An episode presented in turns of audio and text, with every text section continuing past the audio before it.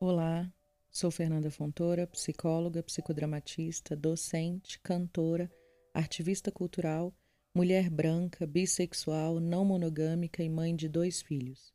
Estou aqui pelo Espiral Criativo como idealizadora do Tem Livro Bolando na Mesa, um projeto para ler em voz alta textos que me reviram e compartilhar para mais pessoas. Os textos que me reviram aqui são aqueles que incidem na descolonização de mim e no confrontar a minha branquitude. Os áudios de agora vão se tornando depois em áudios e vídeos editados e produzidos por Rayane Maiari Poesia Encharcada.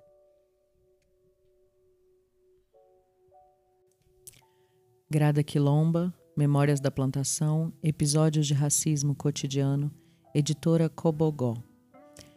Capítulo 2, Parte 3. Quem pode falar?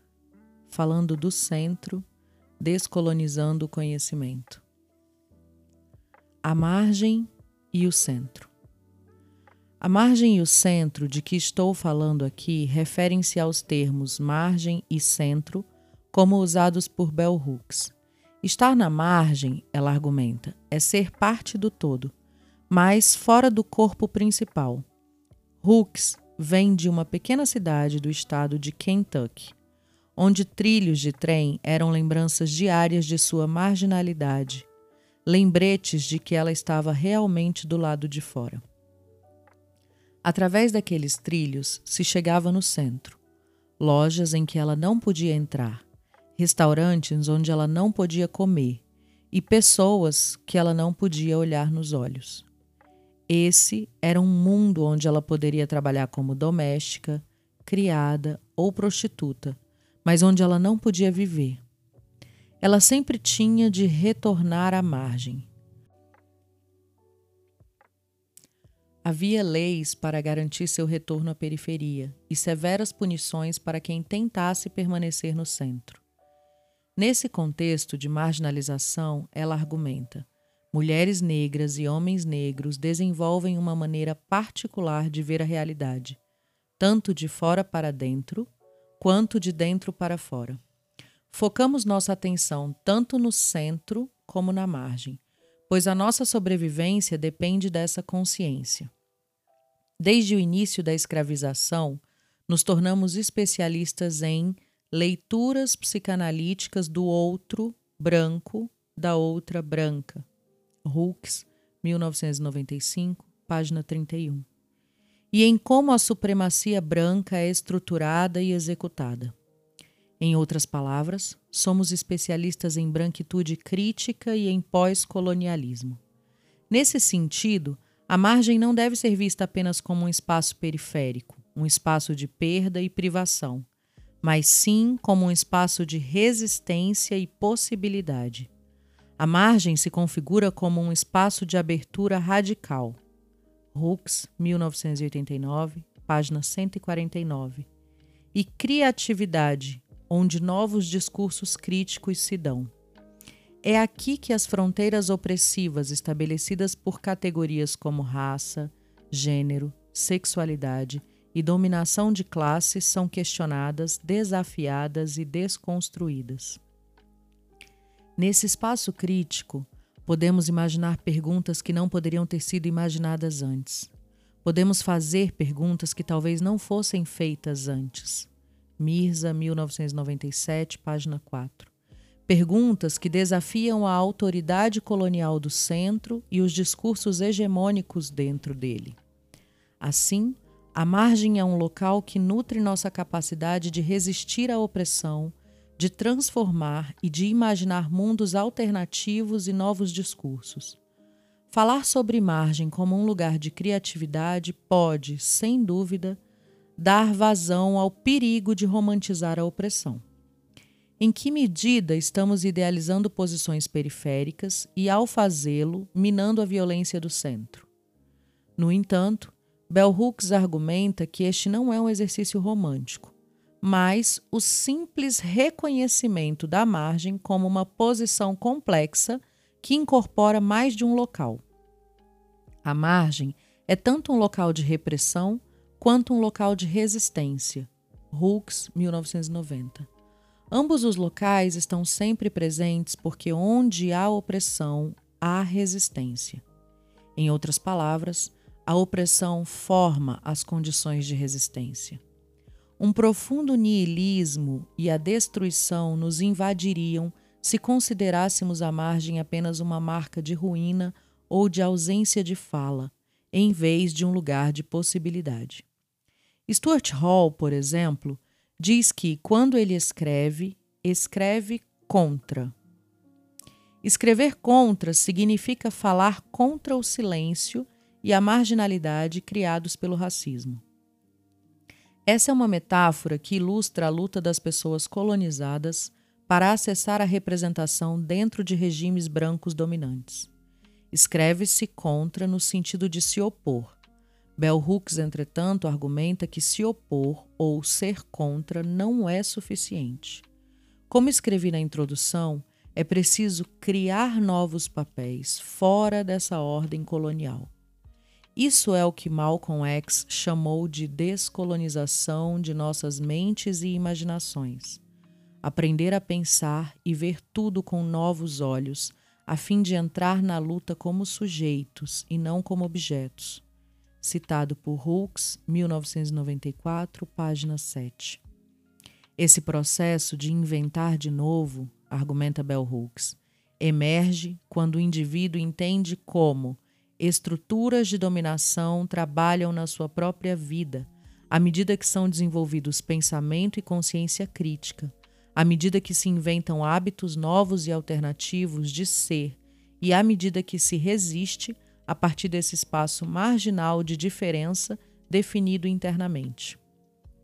Hooks, 1990, página 15.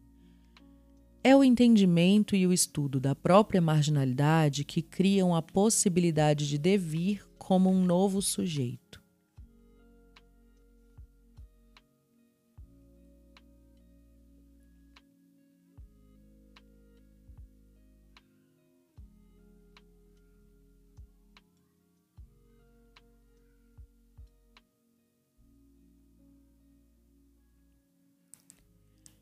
Capítulo 3 Dizendo o indizível, definindo o racismo. O racismo não falado. O racismo é uma realidade violenta. Por séculos, ele tem sido fundamental para o fazer político da Europa, começando com os projetos europeus de escravização, colonização e para a atual Fortaleza Europa. No entanto, o racismo é muitas vezes visto como um fenômeno periférico marginal aos padrões essenciais de desenvolvimento da vida social e política e, de alguma forma, localizado na superfície de outras coisas. Gilroy, 1992, página 52. Como uma camada de tinta que pode ser removida facilmente. Essa imagem da camada de tinta ilustra a fantasia predominante de que o racismo é algo nas estruturas das relações sociais mas não um determinante dessas relações. De modo tendencioso, o racismo é visto apenas como uma coisa externa, uma coisa do passado, algo localizado nas margens e não no centro da política europeia. Por muitos anos, o racismo nem foi visto, nem refletido como um problema teórico e prático significante nos discursos acadêmicos, resultando em um déficit teórico muito sério. Weib, 1998. Por um lado, esse déficit enfatiza a pouca importância que tem sido dada ao fenômeno do racismo. E, por outro lado, revela o desrespeito em relação àqueles que experienciam o racismo. A maioria dos estudos sobre racismo tem usado o que Filomena Essed chama de macroperspectiva, 1991 preocupando-se com as estruturas sociais e políticas do racismo ou, tendencialmente, com a agressora ou agressor, como é o caso da maioria das pesquisas sobre racismo realizadas na Alemanha. Agressoras, agressores racistas e membras, membros de partidos de direita, escreve Paul Meschel, 1998 devem estar bastante satisfeitas, satisfeitos com a extrema atenção que tanto a mídia quanto a academia lhes dão. Produz-se uma série de livros e desenvolvem-se treinamentos psicológicos, além de oficinas, discussões e seminários para compreender as agressoras, os agressores. As vítimas reais do racismo, no entanto, são rapidamente esquecidas. Esse desrespeito, ou melhor, essa omissão, espelha a desimportância dos negros como sujeitos políticos, sociais e individuais na política europeia. A realidade experienciada do racismo, os encontros subjetivos, as experiências, as lutas, o conhecimento, a compreensão e os sentimentos dos negros no que diz respeito ao racismo, assim como as cicatrizes psíquicas que o racismo nos causa, têm sido amplamente negligenciados. Essed, 1990-1991. Tais fatores só se tornam visíveis na esfera pública e acadêmica quando a normalidade da cultura nacional branca é subitamente perturbada. Quando nossas experiências com o racismo colocam em risco o conforto da sociedade branca.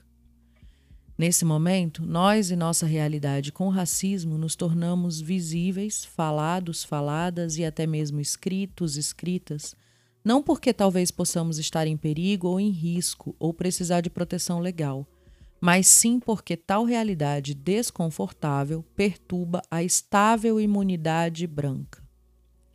Na maioria dos estudos, nos tornamos visíveis não através de nossas próprias autopercepção e autodeterminação, mas sim através da percepção e do interesse político da cultura nacional branca dominante.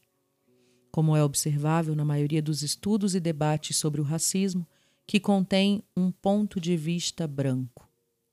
Essed, 1991, página 7. Nós somos, por assim dizer, fixadas, fixados e medidas, medidos a partir do exterior, por interesses específicos que satisfaçam os critérios políticos do sujeito branco, como amplamente discutido nos dois capítulos anteriores. Paul Mesheryl, 1997, ilustra esse processo de alienação de maneira bem humorada, escrevendo que enquanto lê a revista Spiegel, uma revista semanal alemã que trata de temas políticos e sociais da atualidade, ele tem uma grande chance de aprender sobre si mesmo. A revista o informa que imigrantes e outros tipos de estrangeiras, estrangeiros, é usual classificar-se as cidadãs, os cidadãos alemães, alemãos, como ascendência, não alemã, como estrangeiras, estrangeiros. A revista o informa que imigrantes e outros tipos de estrangeiras, estrangeiros, são um grupo marginal na Alemanha que opera como uma bomba relógio coletiva para a nação. Esta terminologia reflete o ponto de vista e os interesses políticos do grupo dominante em relação às chamadas, aos chamados outras, outros, alemães. Mas não o ponto de vista das próprias, dos próprios outras, outros alemães. A metáfora da bomba relógio denota a catástrofe emergente que as imigrantes, os imigrantes, parecem representar à nação.